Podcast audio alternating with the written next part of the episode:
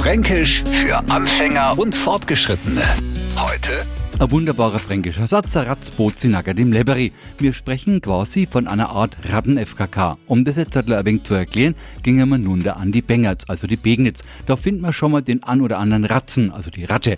Naturgemäß hat die nix O, ist also nackert und wälzen dort sie im Leberi, also im Schlamm.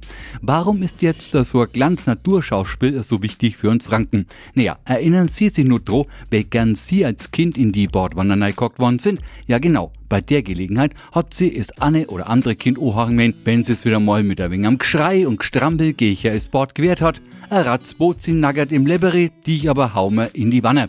Für Neufranken übersetzen wir das jetzt gern. Eine Ratte badet sich nackt im Schlamm. Doch du, mein Kind, wirst in der Wanne sauber. Wir Franken haben schon schöne Vergleiche, gell? Fränkisch für Anfänger und Fortgeschrittene. Morgen früh eine neue Ausgabe. Und alle Folgen als Podcast auf radiof.de.